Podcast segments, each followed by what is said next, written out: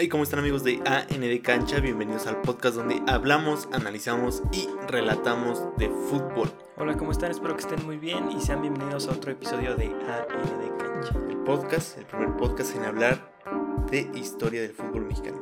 Así es, y hoy, bueno, no hoy, pero sí en este año 2020 se ha hecho historia. Para mal, pero se ha hecho historia. Para bien o para mal, no sabemos. Me- exactamente. No sabemos las consecuencias. No, pero sí es un antes y un después De para muchas cosas y una de esas es para el fútbol. Sí, y son cosas que se han pasado y no sabemos los resultados. Nos prometen cosas buenas. Eh, Es Sí. lo que dice. exactamente. Yo Ahorita vamos a hablar de todo lo que ha pasado desde diciembre de 2019 a prácticamente julio del 2020. Sí, que son bastantes. Es un semestre. Sí, y es raro porque el semestre no se concluyó y se concluyó de otras formas fantásticas. Así es. En este episodio hablaremos de lo más relevante en cuanto a decisiones administrativas se refieren y con el fin de recordar todo lo que pasó en el semestre. Este torneo quedará enmarcado en la historia por su peculiaridad y decisiones, que como fueron tomadas aportaron a corto o largo plazo para el desarrollo del fútbol mexicano. Comenzamos. Hay muchas cosas de qué hablar, así que si nos estás viendo en YouTube, la barra de reproducción estará dividida según el tema de tu interés y todo esto estará organizado de manera cronológica. Entonces ahí estamos de acuerdo. Para la gente que nos escucha, pues póngase cómoda. Sí, porque esto va para largo. No mucho, no mucho. De hecho es una continuación de un episodio que hicimos que se llama Todas las malas decisiones que ha tomado la, la Federación eh, Mexicana de Fútbol, bueno, la liga en sí, que Sí. son dos cosas diferentes. Y este es como la continuación de. Ahí vimos lo malo y dijimos, esto está mal y así se tiene que hacer. Y aquí solamente es historia de lo que pasó. O sea, una historia contemporánea. Hechos. Sí. Empezamos con la desaparición del ascenso MX. La liga que conectaba el máximo circuito con las ligas inferiores desapareció. Grandes equipos e históricos pisaron esa división e incluso uno que otro se quedó a vivir en ella, como el Atlante. Esta liga, que también era elitista y protegida por el presidente de ambas ligas mayores y uno que otro dueño caprichoso que no quería perder jamás la categoría, entró en un declive por la falta de competitividad para ascender y descender. Y es aquí cuando chocan dos historias de superación deportiva. La primera es la historia de los Loros de Colima, que igualmente ya hablamos de ellos en nuestros primeros episodios. Loros de Colima se podría catalogar como el equipo más pobre económicamente hablando que llegó a estar en la élite del fútbol, del ascenso, pero por méritos deportivos. Sí, un ejemplo de cómo se debe jugar, cómo es que se debería de ascender y contra todo obstáculo ellos estaban ahí. Exactamente, eran los reyes de la antigua tercera división, ahora Liga Premier. Ajá. Cuando se hace Liga Premier, son los reyes de la Liga Premier.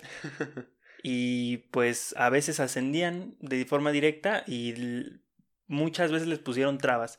De hecho, en una ocasión dijeron, ¿sabes qué? Te prestamos el ascenso. Es- ajá, o sea, te guardo tu lugar, Ajá. arregla tu estadio, dale condiciones de primera división, bueno, de ascenso MX, y ya vemos si el siguiente año sí puedes entrar. Te le apartamos tu lugar. Y es como de, wow, la, la liga se portó muy chido con Loros. De alguna forma sí, ¿no? Dentro de lo feo que está de decir, "Ah, pues, pásale carnal. O Exactamente. sea, dijeron, aguántate y dame todo lo que quiero.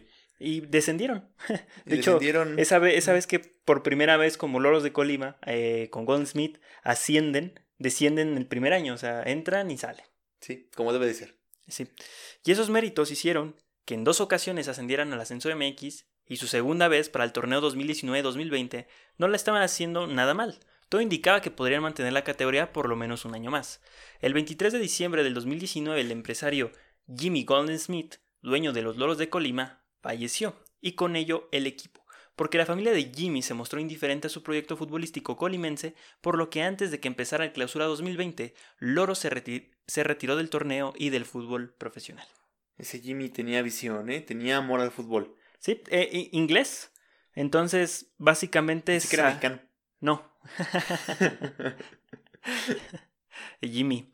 No, el buen Jaime, no, no. Sí, Jaime, Sí, ¿no? Jaime. Jaime O- Oro Smith. Oro Smith. Oro Pérez. Oro no. Pérez, Oro. Rodríguez, Algo así. Oro Fernández. Algo parecido. Entonces, sí, el buen Jimmy fallece. Ya muy grande el señor. Y pues tenía el proyecto. De hecho, tiene historias enormes alrededor del club que eh, las pueden ver en, en- o escuchar en uno de nuestros episodios de sobre Loros de Colima, ¿no? De cómo es esta travesía que siempre dominaron en el ascenso.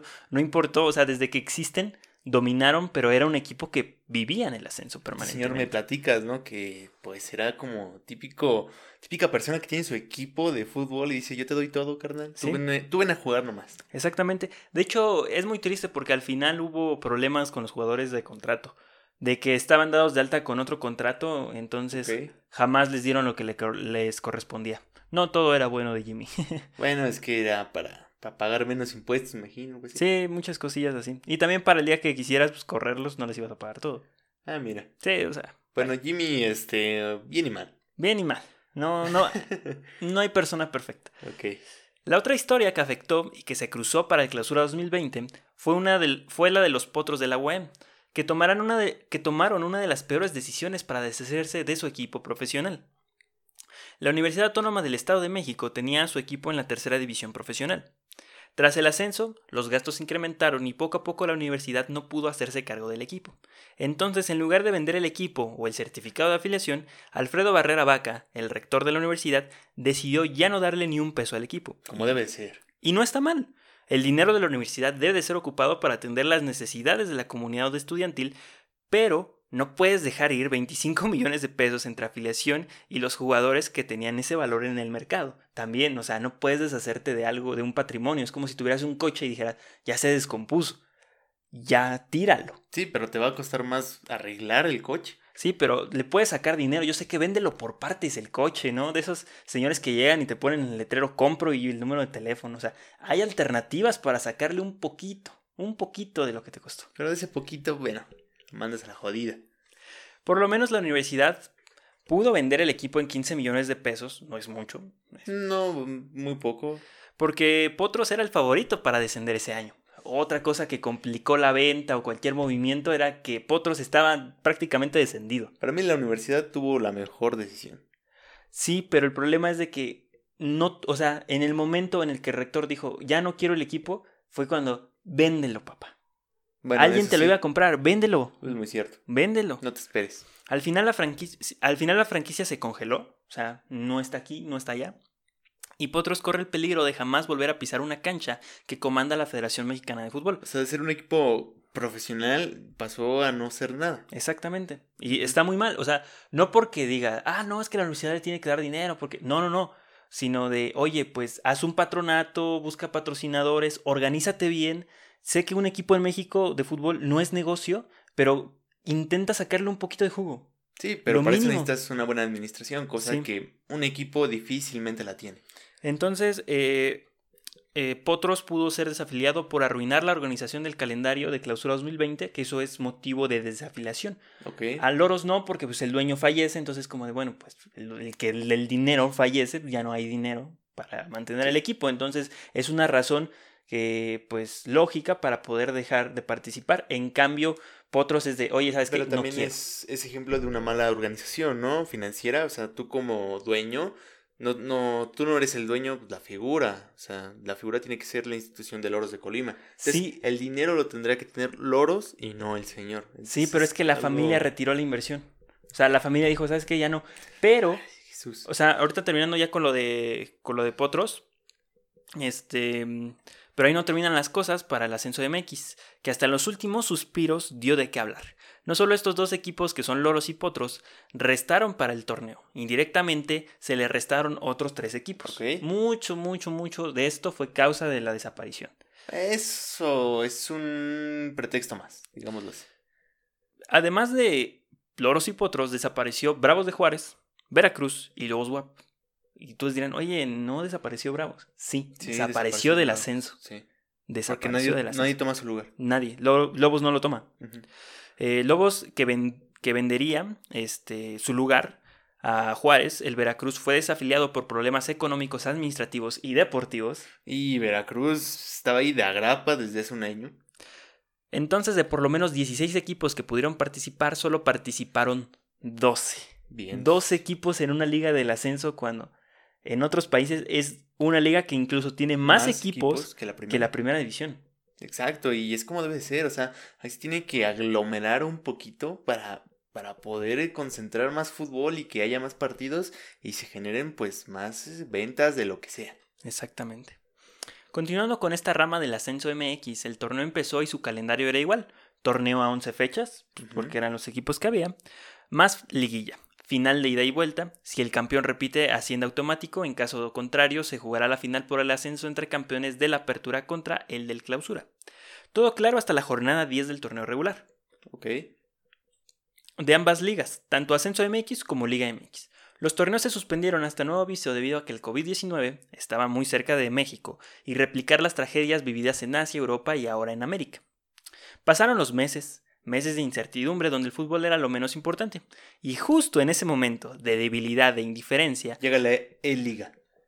Ah, sí, cierto. Sí, ¿no? Llegó la la E-Liga. E-Liga. Sí. Sí, pero eso no vale. ¿Por qué no? Es el torneo de FIFA más largo de la historia del mundo. Sí, o sea, yo no sé mucho de esports, pero sé que un esports lo que más dura son las clasificatorias. Sí. El torneo, las finales, es un día. Sí, tal cual donde se va a decidir el campeón es son horas. Exactamente. Entonces, eh, eh, llega el presidente de la liga y anuncia un plan de rescate financiero para la liga de ascenso. Ok. Así lo menciona, es un plan de rescate financiero. si la por- desaparecemos, Exactamente. si la desaparecemos, desaparece el problema. desaparece la deuda. Muy bien, ¿Qué Bonilla. tenemos? Pues nada. Entonces, el rescate financiero se llama Liga de Expansión. Con el principal propósito de apoyar financieramente a los equipos de esta liga y Ascenso MX, bueno, Liga MX y Ascenso MX, a los dos, de hecho, sí. apoya a los dos, eh, se establece un plan para darle un cambio al Ascenso MX y parar, y parar el ascenso y descenso en ambas ligas, para el que los equipos se puedan recuperar su- en sus finanzas, el costo de no poder ascender, eh, por lo menos deportivamente.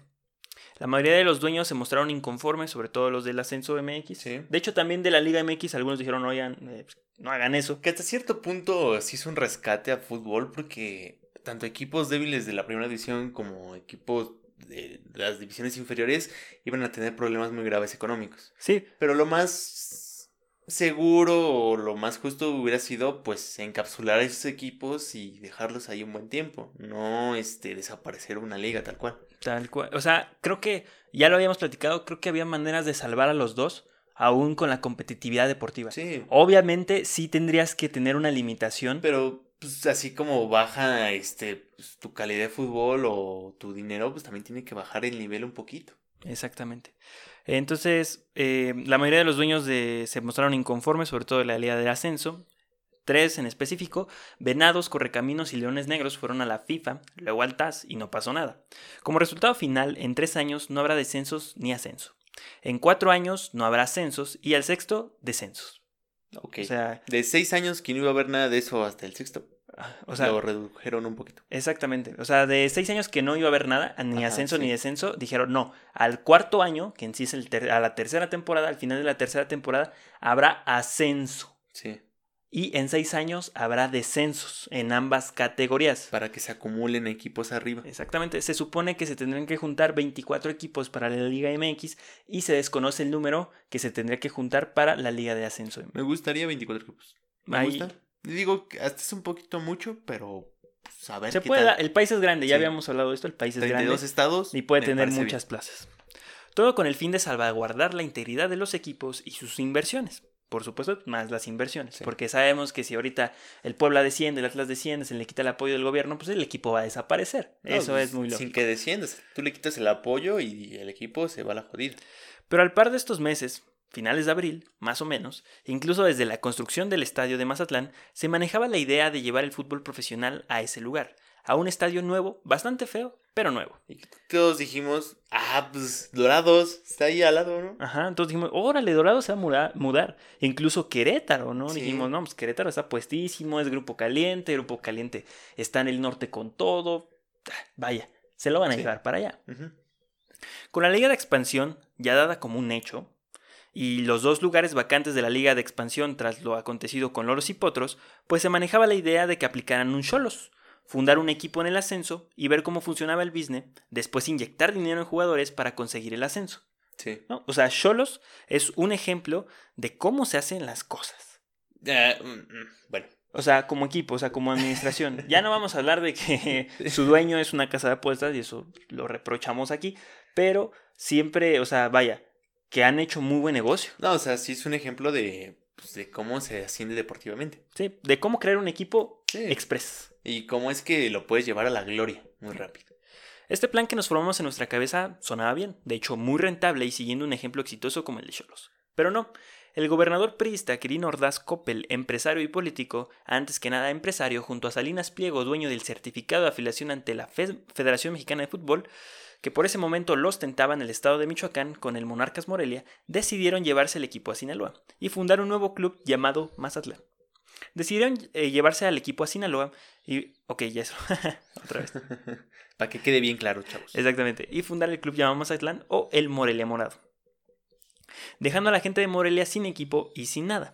Tras la fuerte crisis económica que vivía México por el efecto de la pandemia, los aficionados morelianos salieron a manifestarse sin importar si se contagiaban o no, porque hay que recordar que se seguía en la pandemia en un paso difícil. Porque el fútbol es más importante, recuérdenlo. Los aficionados morelianos salieron a manifestarse, sin importar si contagiaron o no. Estoy repitiendo las líneas, con el propósito de que el gobierno hiciera algo, pero el gobierno dijo que no haría nada. Y el actor del gobierno fue correcto, porque se rumoraba que querían 400 millones de, pesos para manejar el equipo en Morelia. Básicamente dijeron, oye, si quieres, e-, es innegociable. De las empresas más poderosas del país, así los ponemos, y están pidiendo 400 millones a un estado, es como de, oye, chavo, no, no manches. a lo que el gobierno michoacano se negó. La manifestación no llegaron a nada y muy pronto se hizo oficial que Mazatlán sería un equipo de primera, algo que costó alrededor de mil millones de pesos, ya contando el estadio y la operación del equipo. Y costó también la salida de Shaggy, ya no le renovaron. Ah, eso es lo que más vale, eso no tiene precio la salida pero de le Shaggy. fue mejor a Shaggy. Llegó al Ah, Cruz Azul. Es un momento histórico donde el Cruz Azul debutó en el América y ahora va a dar clases al Cruz Azul. Claro. Maldito sea el Shaggy es Dios. Y ahí va también Scooby-Doo. Cierto. Y, y por un momento las cosas se calmaron, ¿no? Así como que dijimos, uy, como que no está pasando nada. Sí, o sea, ya teníamos nuevo equipo, este, se robaron las cuentas del Morelia, mal hecho. Ah, sí, eso estuvo Este, súper mal. Su marketing es dar odio, este, que está un poquito mal, ¿no? Sí, o sea, fue como llamar la atención, pero odiosamente, ¿no? De, de manera irrespetuosa. Sí. Porque fueron irrespetuosos al principio. Sí, sí, sí, muy irrespetuosos, así, ostentando de que ellos tienen más dinero que, o sea, que, que lo hicieron porque tienen dinero y es como de, no manches, todo Sinaloa compró al Morelia. Lo hiciste con el dinero del gobierno, o sea, no me estés jodiendo que tienes dinero. O sea, eh, está, está mal, o sea, aquí también hemos dicho que el gobierno y Pero. No, o sea, no debe de yo- participar Yo, yo no, o sea, yo vuelvo a lo mismo y cómo es que. ¿Cómo es que dijeron, vamos a comprar un equipo o llevar otro equipo? En vez de decir, pues creamos un equipo, hay una plaza libre. Como Cholos, te digo, había plazas congeladas. Estaba la de diciendo. Potros, la de Loros. Pudiste ir con la de Loros y decirle, papá, dame esa franquicia que ya no vale nada. Claro. Y vamos a hacer el Mazatlán en la Liga de Expansión. Vamos a ver cómo funciona. Y seguramente en un año o dos años se nos va a dar el ascenso. Claro. Pero no, llegó Salinas y dijo, ¿qué pasó? ¿Qué pasó? yo me ofrezco. Entonces, por un momento se calmaron las cosas, ¿no? Porque con la llegada de Mazatlán no solo se anunciaba el inicio de un proyecto, también se anunciaba el cierre de otro, la cancelación del torneo Clausura 2020. Sí, y ya se veía venir. O sea, querían reanudar entre que sí, que no. Sí, que Jonathan dice, vamos a hacer una fiesta. el Fiesta Sorosco dice, ¡Ey! Ocho contagiados en el equipo. Mariachis en mi fiesta. Toma eso, un En récord. plena pandemia. Al no tener clara la fecha de regreso a la normalidad en México y por recomendación de las autoridades, el torneo se canceló. Y también porque pues, quisieron cancelarlo. Sí, porque ya no, ya no era rentable, dijeron, ya lo perdimos todo, no hay público, ¿qué vamos a ganar? Ya nada. Porque ahorita en la pretemporada le- les vale tres pinos lo que digan la- Sí. las instancias, este, la, bueno, las autoridades pertinentes que dijeron, oye, este, eh, estamos en un semáforo que no vale la pena hacer un, un, este, un Sí. espectáculo donde existan más de 300 personas en un lugar. Pero bueno, Dijeron, sin público, sí, pero ¿cómo ves que hay gente que trabaja en los estadios, que te va a abrir la puerta, que maneja el autobús. que maneja el autobús, los utileros, las familias de los utileros, tus familias? Sí. Hay más de 300 personas ahí. Sí, o sea, en un equipo ya es enorme, o sea, no, Sí. no son los 23 jugadores y ya, o sea, es más. Sí. Este, los clubes mexicanos ocupan a nivel mundial el primer lugar en casos de COVID dentro de un plantel. Santos con 8. Otra de las tantas razones por no regresar a la actividad y terminar el torneo donde Cruz Azul figuraba de super líder y favorito. Sí, Al- pobrecitos. o sea, sí solamente Cruz Azul podía ser, ¿no? El favorito en un- una pandemia mundial. La Liga de Expansión tiene poco que comenzó, no deportivamente, pero sí administrativamente. Es-. Ya está corriendo, o sea, Sí. esto ya se están formando equipos. Está cocinando todo. Exactamente. Pero es algo que otra vez no entiendo. O sea, Liga de Expansión, se supone que ibas a salvar equipos y terminas metiendo equipos que ni estaban ahí. Ahorita vamos a hablar de las filiales, ¿eh? que uff, está loco esto.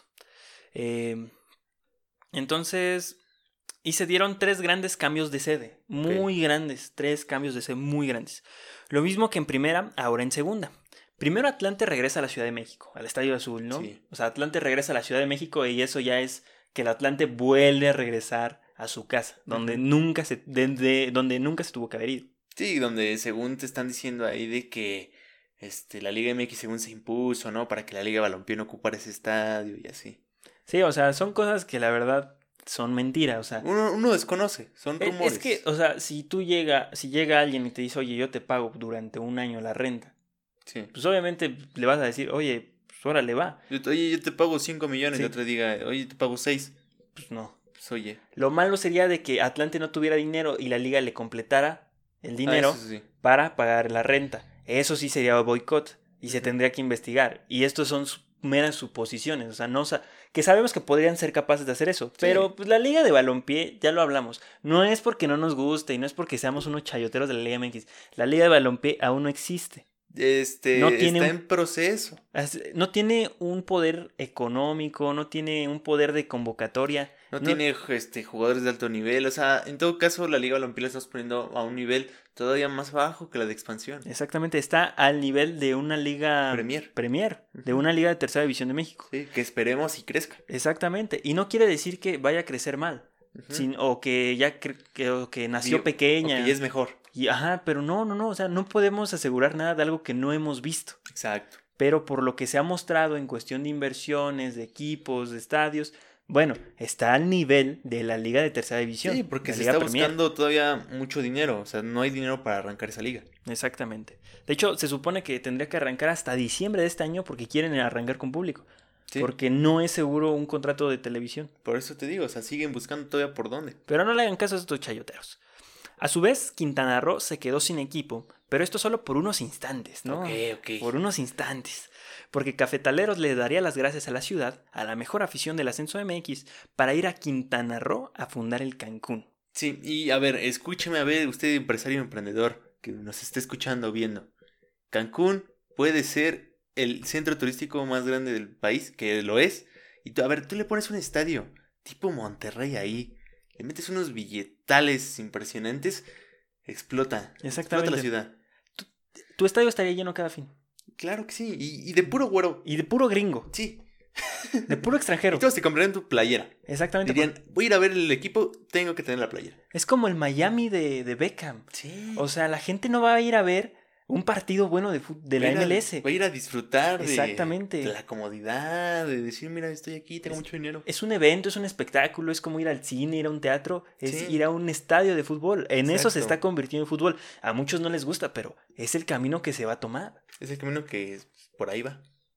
Entonces, eh, ahí está lo de Cancún. Luego, el equipo de Zacatepec, el, el tercer movimiento y final, eh, se muda a la ciudad de Morelia para fundar el Atlético Morelia o refundar el Atlético Entonces Morelia. el Morelia le hicieron un, mole- un Morelia, El. Morelia O le hicieron un Morelia. O sea, la afición no tiene la culpa. No. Higuera tiene toda la culpa. Luego el equipo de Zacatepec, ya lo dije, ando repitiendo las cosas. La misma historia de Mazatlán ahora aplicado en Morelia. Pero ahí no acaban los movimientos en esta nueva liga. Mineros de Zacatecas, propiedad de Grupo Pachuca, lo venden a un, a un empresario local porque ahora Tlaxcala, los coyotes de Tlaxcala formarán parte de la nueva liga tras los lugares que quedaron vacantes de los desertores. También se añadió Tepatitlán, o mejor dicho, Alteños, y de Pilón Saltillo, que al final no Saltillo, Ok. Sequedillo. Ah, mira, qué buen, qué buen chiste. No manches, ¿Por qué no saltillo y sequedillo? Porque no cumplió los requisitos para estar en la Liga de Expansión. ¿Qué le faltó? ¿El estadio? Supongo, estaban checando un poco lo del alumbrado y las medidas de seguridad, pero ni siquiera es un estadio, es como una ciudad deportiva. Entonces, Entonces, ¿qué dicen esos, esos equipos? Me voy a la Liga Balompié. Ajá, puede ser, es Sí. una oportunidad. De Es- hecho, varios equipos de la Liga Premier se mudaron a la balompié. Sí, porque lo ven como una forma de decir, ah, bueno, pues ahí tengo chance de estar en una primera división. Exactamente. Tan- o tan siquiera de una competencia deportiva más justa, o sea, Más que, sana. que realmente se te premie. Con una oportunidad grande. Exactamente. Otro equipo tamaulipeco, este, Ajá. otro equipo tamaulipeco que era Saltillo, iba a cerrar a los integrantes de la nueva liga, pero ya no lo cerró. Entonces solamente se jugarán con 16, o sea, eh, los 12 que ya estaban, más los dos de la Liga Premier, que es eh, Coyotes de Tlaxcala y Alteños, el de Patitlán, y dos equipos filiales que son el Tapatío de Chivas y Pumas con Pumas Tabasco. Y a fin de cuentas quedaste igual, ¿no? Sí, sin, O sea, ninguna, sin ningún progreso, güey. ¿Qué expansión hubo? Ninguna. No entendí ahí. Entonces vamos a un corte y ya vamos a cerrar esto. ok. Y regresamos de medio tiempo para concluir esta hermosa historia del 2020. Exactamente, pero seguimos, ¿no? Porque aquí es historia administrativa, chavos. Es el punto de decir en qué momento nació el Cancún. En este momento. ¿En qué momento el Chaco Jiménez va a ser el nuevo? Esa- sí. ¿Qué momento? Oye, qué bonito los colores de Cancún, ¿eh? Me Están muy padres. Sí, sí. Pero hay una venta más. Ok. Pero esta es en la Liga MX. Porque la Liga MX, así como que bajita la mano, no hizo muchas cosas. Pero movió mucho abajo. Hubo ahí como... Empezó a mecer la cuna, ¿eh? Movimientos de ajedrez. Exactamente, sí, sí. Ahí la mano negra. El Querétaro, equipo propiedad de Grupo Caliente, fue vendido a inversionistas del Atlante, un grupo de inversionistas comandados Sí. por el famosísimo Greg Taylor. Así es, este hombre que se volvió muy famoso por un momento. ¿no? Sí, un famosísimo representante que básicamente tiene el control de los traspasos en América. Así, tal Así cual. de sencillo, no, no, nada importante. Nadie, un- una cosilla de nada. Por lo que Cholos, equipo principal del Grupo Caliente, se llevó a los jugadores de más alto valor del equipo. por no decir que se llevó al Querétaro. Se llevó al Querétaro. Se llevó a los mejores jugadores del Querétaro. Nada, le faltó Bucetich. Sí, no se llevó a Bucetich. De hecho, yo pensé que Bucetich iba a ir a, Sí, Sol- iba a ir. a Xolos. Ok. Eh, de hecho, Buce salió muy decepcionado de Querétaro. O sea, no por Querétaro, sino por, vaya, cómo se manejó todo. Sí, porque, pues, o sea, dices, ¿para qué me creo un equipo que no tiene futuro? No, o sea, me están dejando las no, obras. o sea, lo, lo quitaron. No, o sea, lo quitaron. Sí, sí, o sea, Realmente fue así como de, oye, pues ya no nos sirves. es lo mismo que pasó con Guedel Morelia. Sí, eh, exactamente lo mismo. O sea, tengo 400 millones, pero a ti no te voy a pagar un poquito más. Sí. O sea, ¿qué onda, no? Y dice, "Ah, vete a la jodida, ¿no? La afición queretana está muy enfadada con los todavía dueños, porque Grupo Caliente todavía es dueño. Eh, Oye, pero hace rato dijiste que ya lo había comprado un grupo de inversionistas, dueños del Atlante. Pero compró la empresa del grupo.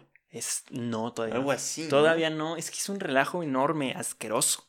Entonces, eh, obviamente los del Querétaro están enojados porque se llevaron a los mejores jugadores y, y no solo por eso, están enojados porque en cualquier momento se pueden fusionar y convertirse en el Atlante. ¿Te imaginas que así que la tercera equipación de Tijuana sea la del Querétaro? Ah, sería una chulada, azul, ¿no? Sí, sí, sí. El Querétaro rojo, desde hoy es el Querétaro rojo. Ok.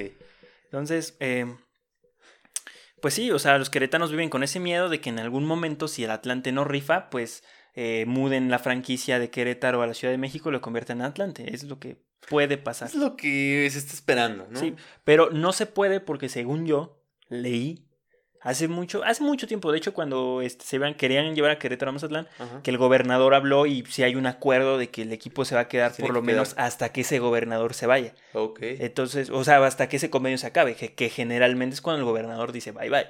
Sí, sí, y que tiene que llegar la nueva administración y decirle, a ver, ¿te sigo prestando el estadio o no? Exacto. Entonces, eh, los dueños del Querétaro siguen siendo grupo caliente hasta que los inversionistas, quienes ahora manejan al Querétaro, o sea, lo manejan, pero no son dueños, así como Orlegui cuando todavía en la cervecería era dueño de Santos, Ajá. eh, terminen de pagar las mensualidades para hacerse dueño de la empresa de Querétaro. Ok, lo compraron a, a mensualidades. Pero hay un problema, el principal inversionista se retiró porque dijo, oye, oye, oye, yo le entré con el fin de que mi Atlante, porque es muy aficionado del Atlante, Estuvieron en primera. estuviera en primera. No manches. Y se retiró. Entonces falta. Malvado el señor. Sí, o sea, sí, o sea, ¿por qué no asciendes de manera deportiva? Es que son cosas que todavía no, no entiendo. Si tenías 100 millones, ¿para qué no invertiste 100 millones cuando estabas en ascenso y lo ascendiste? Exactamente, no entiendo. Pero bueno, este. Sí, el señor dijo, ¿saben qué? O sea, si mi Querétaro no va, si mi Atlante no va a ascender, entonces, ¿saben qué? Yo no le quiero entrar a lo del Querétaro. Pero sigue siendo parte del grupo dueño del Atlante. Ok, era Antonio de Valdés, ¿no? El torneo está por empezar y ambas ligas están en el perfecto margen de la mediocridad. Porque no ganas nada, no pierdes nada. ¿No? Y pues, o sea, hasta cierto punto está bien. Pero creo que fue un in- algo muy innecesario cambiar un ascenso por una liga que se llama Liga de Expansión. Terminó siendo lo mismo. Sí. Terminó siendo lo mismo. Y creció un problema que siempre hemos querido erradicar en México. Creció la multipropiedad. Ah, ¿Por qué decimos que Bueno. creció la multipropiedad? Grupo Pachuca vende a mineros, ¿no? Y dices, ah, mira, se redujo. sí, Ah, pero llegó Coyotes de Tlaxcala, que es parte de Grupo Pachuca. sí, Entonces salió lo mismo, ¿no? sí. Y después dijiste, bueno, pues Grupo Caliente ya vendió al Querétaro. Ajá. Sí, se lo vendió a los dueños del Atlante. Entonces ahora ya no hay cuatro multipropietarios. Ya hay. No, ya no hay tres multipropietarios. Ya hay cuatro. Es que no, el- no llegó un, este, un propietario nuevo, llegó un propietario que ya tenía pues, un equipo. Exactamente. Y ese es el problema de que siguen sin dejar entrar a inversiones extranjeras. Nuevos o nuevos. Siguen dejando sin entrar a propios empresarios mexicanos. Al Celaya. El Celaya, por ejemplo. El Irapuato ya debe estar en primera. Ah, el Irapuato por mérito debería estar en la Champions. O sea, maldita sea, qué buena afición tiene el Irapuato. Eh, jugar en tercera división y llenar tu estadio. No, o sea, eso no tiene nombre, eso no tiene nombre, en ninguna cancha. En el Puebla. No, o sea, ni siquiera en los mejores países, donde, por ejemplo, en Inglaterra, Ah, que, sí. que hay terceras divisiones, ni siquiera ahí llenan su estadio. No. Ni siquiera ahí. Irapuato es un gran ejemplo. Es un gran equipo. Entonces, el presidente de la Liga MX cada vez se hunde más. Yo creo que de las peores administraciones. Habría que revisar, pero creo que sí ha sido de los... ¿Bonilla? Sí. No, han dicho que es de los mejores. ¿Tú crees? Para los dueños, ¿Te sí. imaginas cómo estaban nosotros? No, no, no. O sea, creo que. Es que tiene mucha razón en lo que hace, pero hace cosas malas. Es o como sea, el infantino. Ponen cosas que nadie dice, pues, ya el fútbol estaba bien y el infantino dice, no, hay que tunearlo más. sí, exactamente. Entonces Bonilla creo que hace lo, lo, lo propio, ¿no? O sea, desde que él llega, desde que se crea la Liga MX tal cual, Ajá. se quitan muchas cosas. Se quita Libertadores, este. La Copa MX regresa, pero otra vez se vuelve a quitar. Son cosas que no, no se Es que creo que eh, está haciendo un proyecto muy inestable. Creo que no es no, no hay ningún proyecto de una liga que digas, esta liga a 10 años. Exacto. Creo que cada año es un a ver qué pasa. Sí, es que creo que el problema de Bonilla, más allá de que sea bueno o sea malo, es que le quiere dar gusto a todos.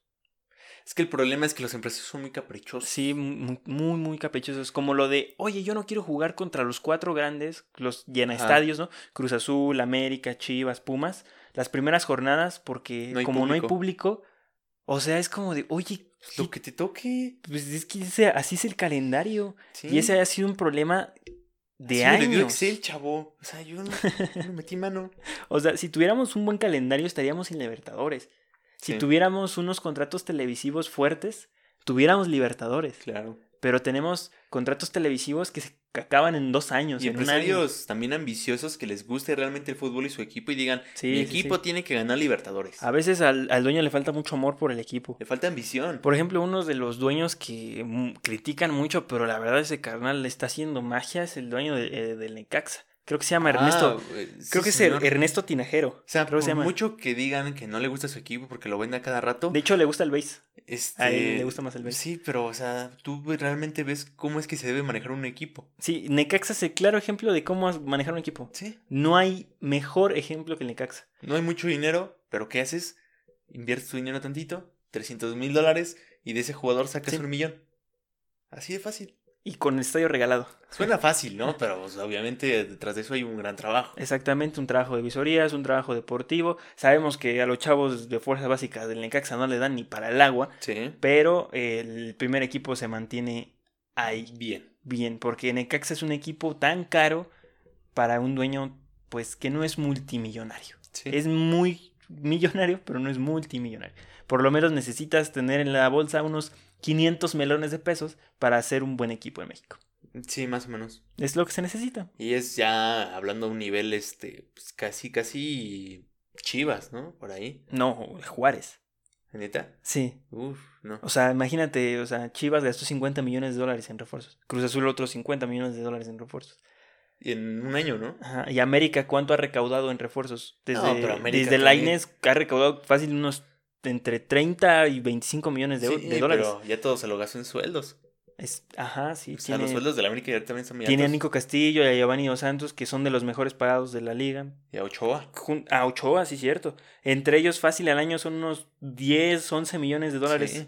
al año. Te Entonces, digo, o sea, en tenemos dos, una liga muy cara. Te lo chupaste ya todo. Esto es algo histórico, parte fundamental para una revolución en el fútbol mexicano. Para bien o para mal, ya lo estaremos viendo. Sí, no sabemos. Es una incertidumbre. Esperemos y que Bonilla, el peloncito viejito de oro, este, pues está haciendo las cosas bien, ¿no? Sí, ojalá que le.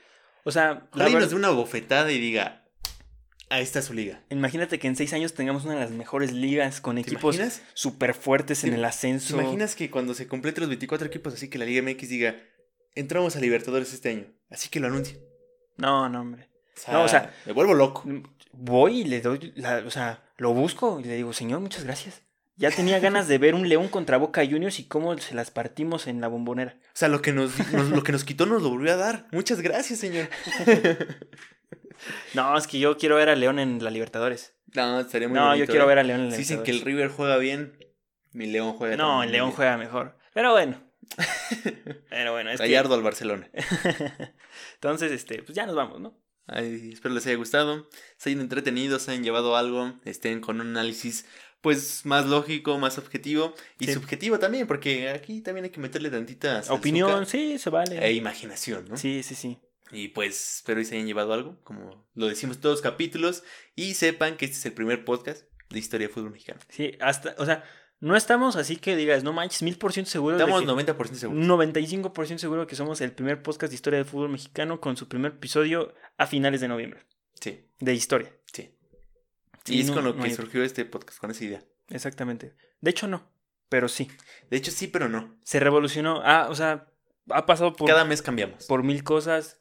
Ya llegamos a los 100 episodios. Este, ¿sí ya llegamos? Sí, este es el 100. No, este es el 100. Este es el 100. Este es el episodio 100. Sí. Sí, cierto. Ya más episodios que suscriptores. No, 104 suscriptores. De veras, también somos 104 suscriptores. Sí, ya. Ahí vamos. Ahí va todo mal.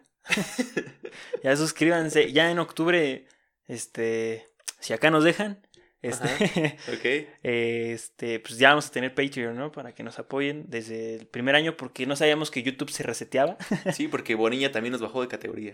Exacto. No, ponía quitó mucha chamba, muchas visitas, ¿eh? Sí, sí, sí. Sí, sí, sí. Entonces esta pandemia quitó varias cosas y otras nos dejó varias, pero pues no hay que quejarse, ¿no? No, O sea, para hay que vivir, hay que vivir rico, hay que vivir sabroso cuando se pueda. Y síganos en todas nuestras redes sociales. Como Sí. arroba N de cancha. Facebook, Twitter, Instagram, TikTok. Ahí denle likes. Este, pues, denle me gusta. eh, compartan. Suban a sus historias. Ahí digan, oigan, estos chavos son algo diferente, ¿no? Sí, y ya vamos a estar subiendo a contenido a IGTV porque vemos hacia el futuro. Sí, y ahí en IGTV pues vamos a encontrar unas capsulillas. También vamos a estar este, en AND Datos ahí subiendo una que otra cosilla cuando empiece la liga y podamos sacar algún dato y irselos poniendo de acuerdo a, a lo mejor que hay en la jornada. Exactamente. Espero pues te hayan gustado. Denle like, suscríbanse, compartan. Pues ahí nos vemos. Bye.